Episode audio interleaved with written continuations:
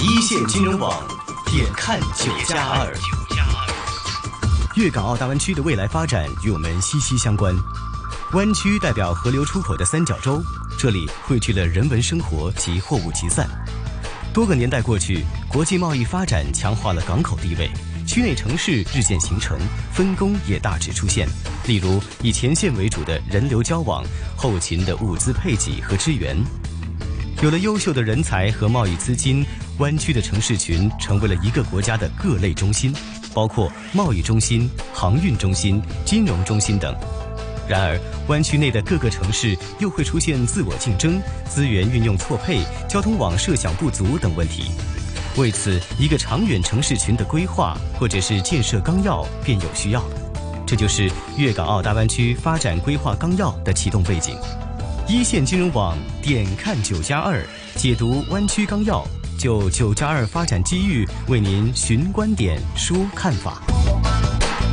本集聚焦粤港澳大湾区与“一国两制”。在湾区纲要中，先后五次提及“一国两制”，分别在前言、第一章规划背景和第二章总体要求。推动粤港澳大湾区规划，实际上是如何更好运用“一国两制”，实现“一国之力，两制之变”。充分认识和利用“一国两制”制度优势，更准确贯彻“一国两制”方针，充分发挥粤港澳综合优势，深化内地与港澳合作，这就是粤港澳大湾区与“一国两制”的关系。本期节目嘉宾主持陈凤祥博士，请来“一国两制”总研究主任方舟探讨粤港澳大湾区与“一国两制”。一线金融网点看九加二。好的，没错。今天呢，我们电话线上呢连上了，除了我们的嘉宾主持陈凤祥 Wilson 以外呢，还有我们的一国两制研究中心总研究主任方舟博士，两位好。大家好，Hello，好的，方博士。那么今天呢，我们陈凤祥 Wilson 为我们请来了方博士，跟我们来分享这个一国两制和大湾区的未来发展方向啊。呃，是方博士听到吧？哎，听到，听到。嗯啊，我能不能就用你给我们的一个很很快的一个表达方方向？呃，我两字为什么跟大湾区有关系呢？嗯，呃，大湾区呢，实际上呢，就是研究这个在一国两制之下，怎么推动这个粤港合作，把这个两制的这个优势呢，发挥的更好的这样的一个这个一个呃目的的这样的一个规划啊，所以呢。是，实际上是，呃，发展到今天，就是因为粤港两地的这个经济啊，啊，在各有优势的情况下，那么怎么把各自的这个优势，两边的优势发挥出来，一加一大于二的这样的一个效果啊，这个是呃大大湾区规划的这个主要的这个目的啊。同时呢，这个大湾区规划呢，啊，也是国家呢。呃，看到现在香港和澳门，尤其是香港呢，啊，面临着一系列的这个深层次的这个矛盾啊，所以希望通过一个大湾区规划呢，呃，来推动香港的发展，尤其是帮助香港来解决一些啊内部面临的，比如说产业结构啊，啊年轻人的向上的流动性啊，啊这个土地空间不足啊，啊这样的一系列的这样的这个内部的一些问题啊。通过为香港和或者也包括澳门这港澳提供一个更大的这个腹地啊，来舒缓啊香港目目目前遇到的一些这个矛盾和问题。嗯，事实上，如果讲的很好的话，当然没问题了。我们能不能从那个想法方向先探讨一下？一国两制有它的好处，也有它的不好处。嗯，如果不好处，基本上从你的眼呃研究来看的话。不好处在哪里？有什么办法呢？可以把它呃减低它的呃呃，因为一国两制之下呢，啊，当然就是说，因为两两制不同，各各有各的优势啊。但是呢，确实因为有这个两制存在，所以两地呢设有不同的这个关税区啊。所以在这样的情况下呢，我们讲的这个人流、物流、资金流，包括资讯流的这个流动呢。啊，其实都是有一些障碍的，包括我们呃，像从香港如果北上，在大湾区的内地城市啊，这个呃呃，比如说从从这个呃资金的汇进汇出啊啊，包括如果在呃内地呃就业啊啊看医生啊啊，因为就是因为两边的制度不同，都会遇到一系列的这个这些障碍啊。那么大湾区规划呢，实际上呢，就是这实际上它的一个最关键的地方，就是说怎么在同继续保持两种制度之下。帮助打通这些关卡和障碍啊，令到这个两地的这个交往啊，这个成本更加低、更加方便啊，所以这个就是呃，这个大湾区规划的一个初衷。嗯，你你如果这样讲的话，我完全可以想起来了，在美国有两个湾区很有名气，也是我们经常拿来做比较的。嗯，日本也有一个，他们都没有你光讲的一些比较不舒服的地方。什么两个海关，两个价钱，两个什么？所以如果讲的话，应该看他们给我们还要好吗？对，呃，在全球的这种所谓大都会区，就是一个城市群的这种大都会区里面呢，啊，这个我们讲的粤港就像是一个非常特殊的地方啊。那刚才讲纽约的湾区也好，呃，三藩市的湾区也好，或者这个伦敦大都会区也好，东京大都会区也好。啊，都没有这样的这个问题啊。比如很，如果在纽约，大家其实很多大家知道，在曼哈顿工作的这个呃中产，啊，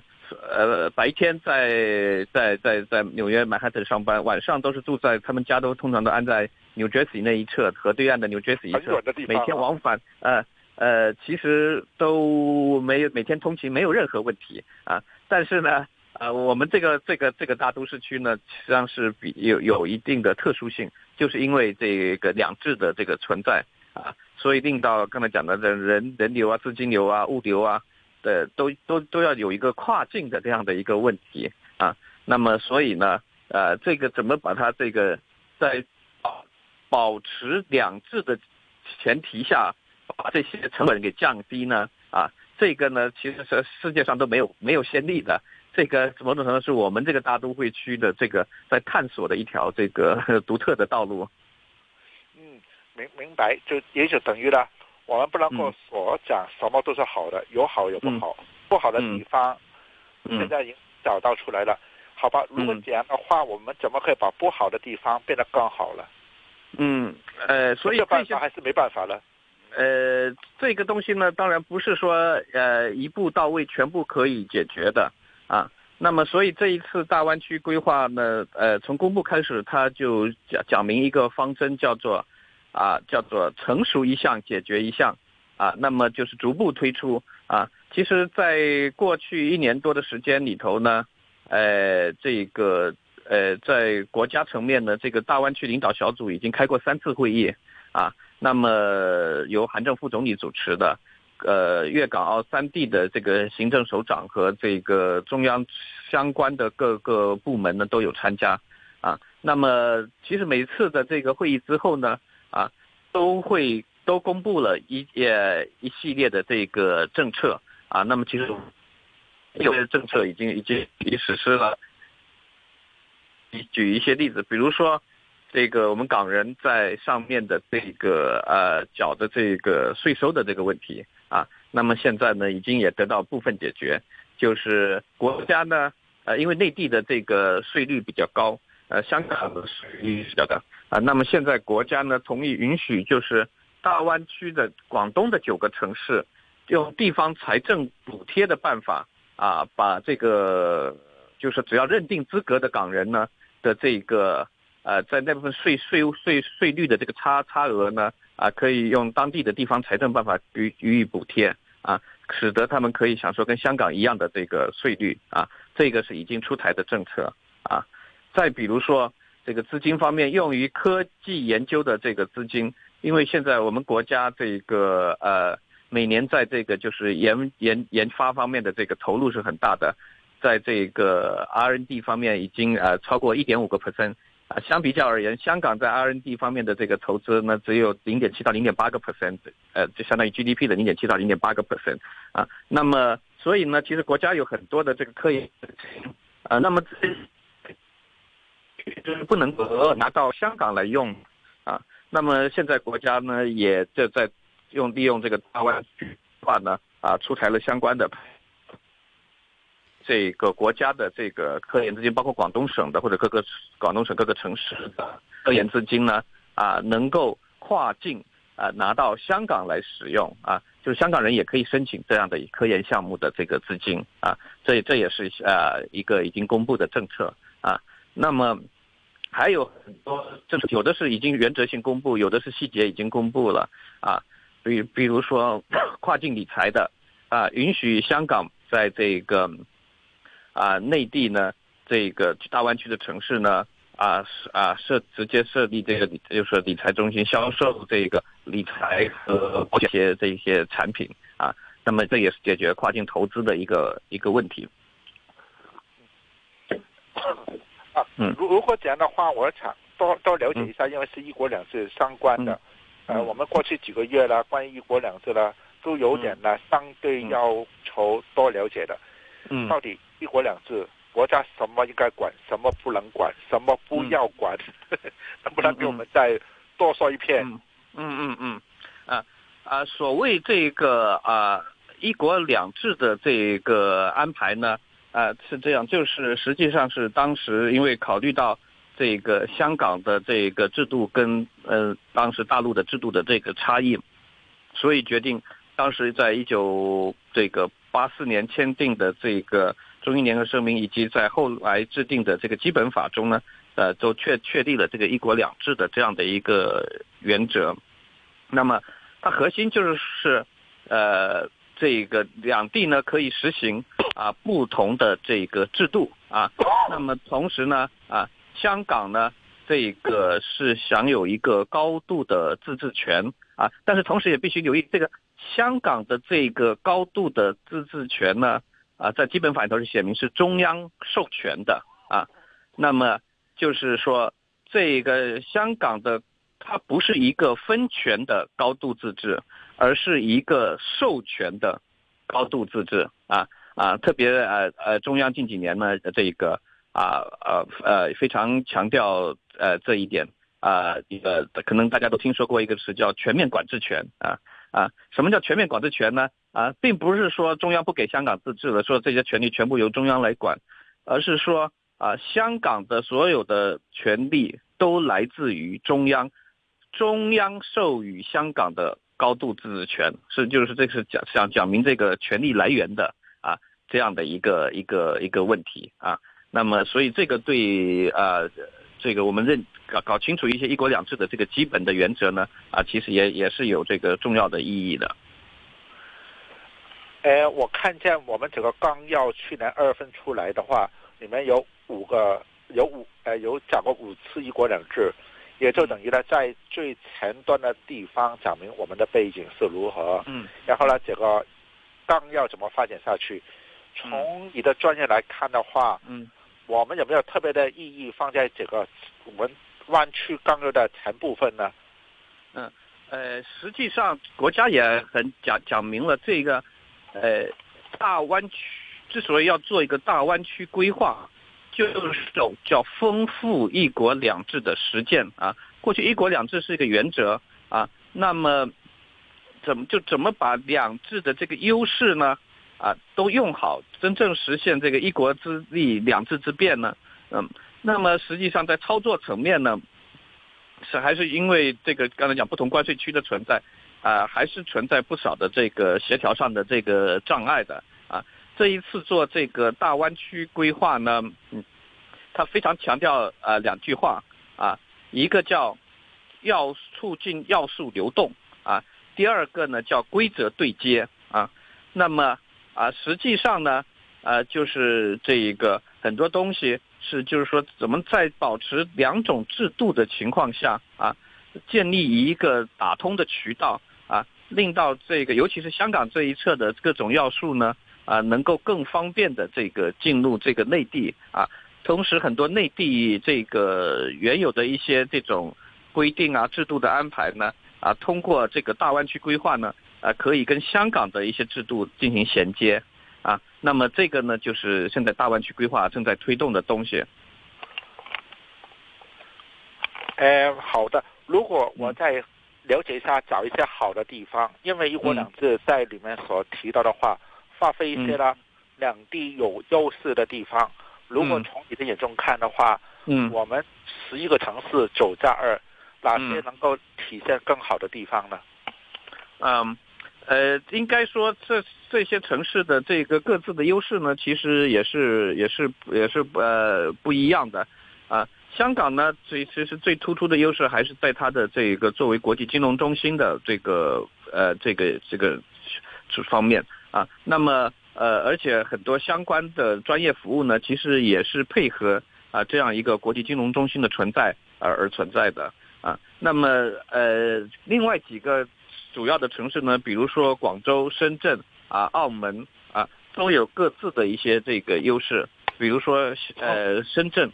是现在是国家甚至是全球都知名的一个非常重要的科技中心啊。那么广州是传统的这个整个大湾区的商贸中心和这个政治中心啊。那么澳门呢，在原来这个博彩业基础上呢，这几年呢啊，其实在一些文化啊、旅游上面呢，也做得非常有特色啊。那么又现在又作为这个“一带一路”的这个就是葡语系和西语系国家的这个桥头堡呢。啊，那也发挥它的一些特殊的这个作用啊，所以呢，在这样的前提之下呢，怎么把大湾区各个城市各自的优势，还有各自在不同的产业上的优势呢，啊，能够有一个更好的匹配和合作呢？啊，就需要这么一个规划来来协调啊。那么这里头包括硬件的协调，比如说我们这几年看到很多基建的这个落成啊，那也包括软件的协调啊，软件协调实际上就涉及到这种。啊，一些这这个要素的跨境的这个流动啊，啊，包括一些这个啊规则的这个对接啊，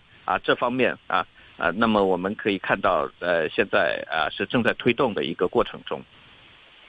呃，如果我再想一下，香港在谈有些发展的过程中间呢，我们要找澳门一起，也要找内地九个城市，到底我们这个。探讨的发展的光呃方向的时候呢，澳门没问题了，我们知道找他们的特首，呃，然后找他们整个团队。嗯那在第九个城市应该找中央还是找地方呢？呃，一国两制有没有找过的？一国两制原来的设计呢，啊，呃，最初的时候这呃，一国两制是原则，最初的时候呢。中央是考虑，就是香港是直接找中央的啊，那么不这个呃不需要跟每个地方的政府直接的这个对接啊。但是后来，其实，在九十年代刚刚回归之没有多久呢，后来就发现这个问题，就是香港很多事务呢，实际上是要一定要跟广东协商的啊，因为这两边涉及到很多这个跨境的这个安排啊，从最简单的这个食食水的供应啊。啊，呃呃，供港食物啊，这些都是涉涉及到粤港两地的这一些一些这个要需要协调的这个工作啊，所以呢，在当时呢，啊，就这个一九九八年呢，啊，中央就决定要设立一个叫做粤港联席会议制度啊，那么就是由这个香港的特首呢和这个啊呃广东的省长呢。啊，主持的这样的一个联席会议，下面设若干个这个工作小组啊，那么具体对接啊，每半年开一次会啊，这样的一个一个一个对接的这个机制啊，那么有了这个对接机制以后呢，确实很多工作呢都有推进啊，但是呢，后来又发现很多问题啊，为什么呢？这个因为凡是涉及这个跨境流动的很多事情呢。东或者香港地方政府的这个呃事务在的权利所能够管辖的，比如说海关啊，海关呐，这个边边检呢，就是这个这些都是属于中央的事权啊。那么，那么所以很多东西呢，还需要除了地方政府直接沟通之外，还需要中央的，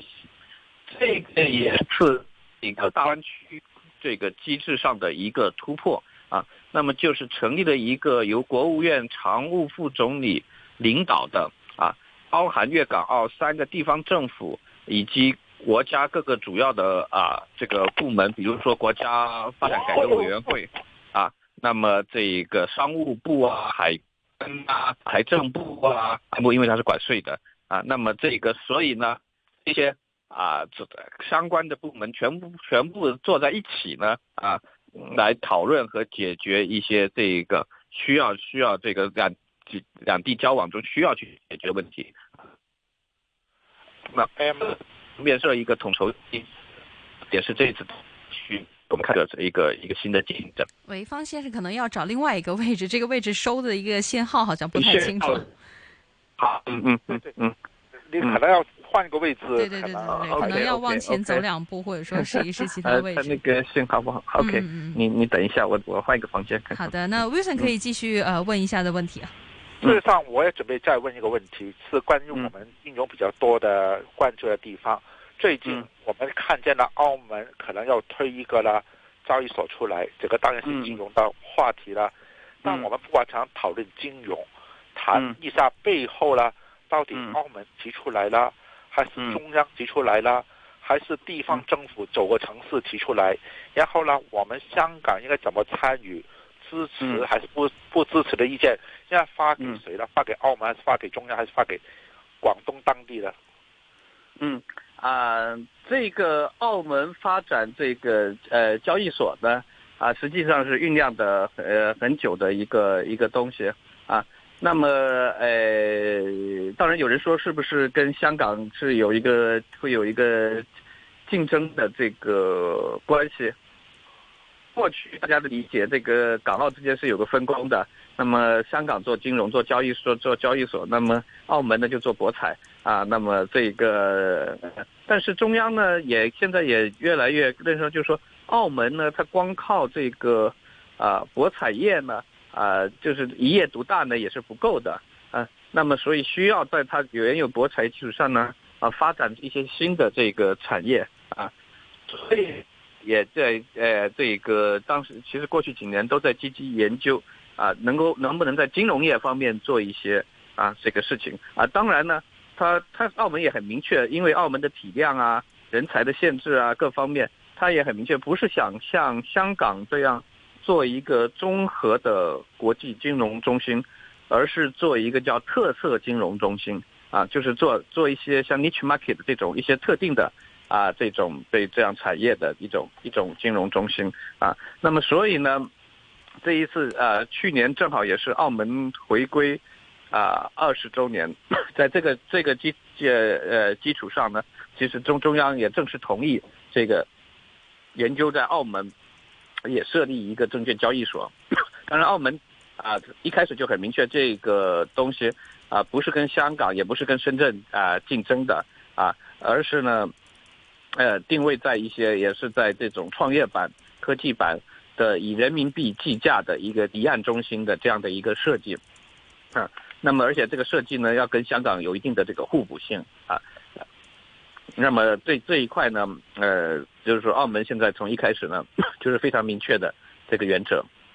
没明白，呃，方主任啊，方主任，我不完全是谈套金谈呃谈论金融。只是在一个两制之下的话，举个例，我是香港一个做股票的，如果我对这个题目想反映点意见的话，一个当然可以反映给我们的香港有关当局了。那另外在渠道的话，应该是找澳门啦、广东啦，还是找中央啦？整个设计上呢，谁来谈这些主要发展的大方向呢？还是没有一个那个渠道的？那。呃，一个可以直接找澳门当局啊，第二个呢，呃，可以找中央主管的这个就是金融的监管部门啊，包括这个中国人民银行和证监会啊，主要是这些部门在在负责研究的。也也也好，基本上明白了，就是渠道蛮多的，渠道蛮多的，而且澳门如果。有意见呢，给澳门，澳门应该是非常欢迎的。其实，因为澳门呢，原来它因为它没有这方面的产业基础，所以它现在也非常需要意见，而且它现在正在设计这个 framework。所以呢，在这这个阶段呢，如果能够我们从专业的方面给他们一些意见呢，这个应该其实澳门是非常欢迎的。也多了解一下一个大方向啊。我从光讲这个澳门开股票市场的一个个案来看的话，我是一个香港的居民。嗯，对大湾区如果有意见的话，应该怎么能够把我的意见呢提出来，交给谁呢？呃，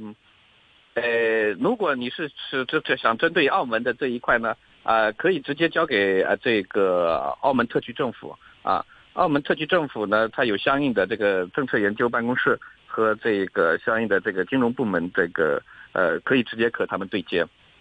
如果不完全是澳门呢？举个例，我希望呢，跨境到广东、到深圳这些想法的话，应该有时会用什么办法呢？把它提出来呢？呃，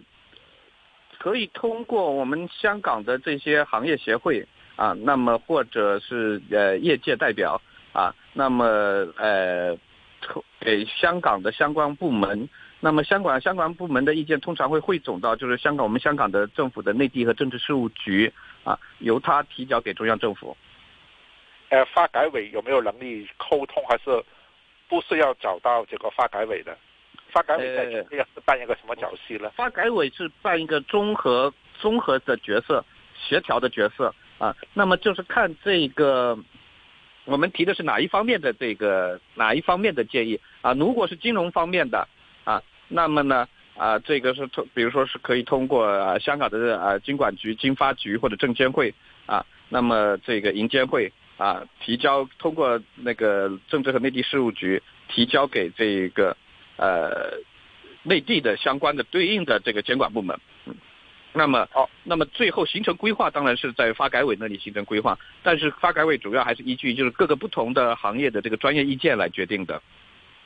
是否也是带来一个新的概念？就是举个例，我的意见，香港有关当呃政界事务局呢他同意了，当然他带到广东跟广东谈，如果广东的意见不同，谈不下来，发改委就在中间来一个平衡了。呃，可以达到这个呃，就中央层面相关部委去这个协调啊。那么因为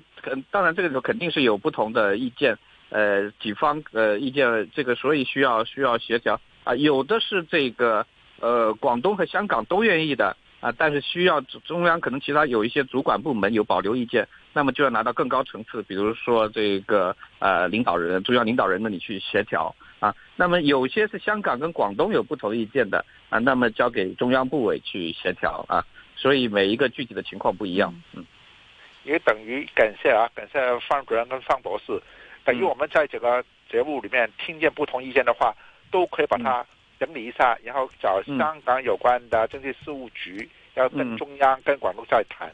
为我们呢多增加一些好的地方、好的发展。嗯，好的。那么今天非常谢谢我们的陈凤祥 Wilson，也非常谢谢我们的一国两制研究中心总研究主任方舟博士，谢谢两位的分享啊，谢谢。那我们今天时间差不多了，那么我们下次呢再请方博士跟我们详细分享。谢谢两位，再次谢谢，拜拜。好，谢谢。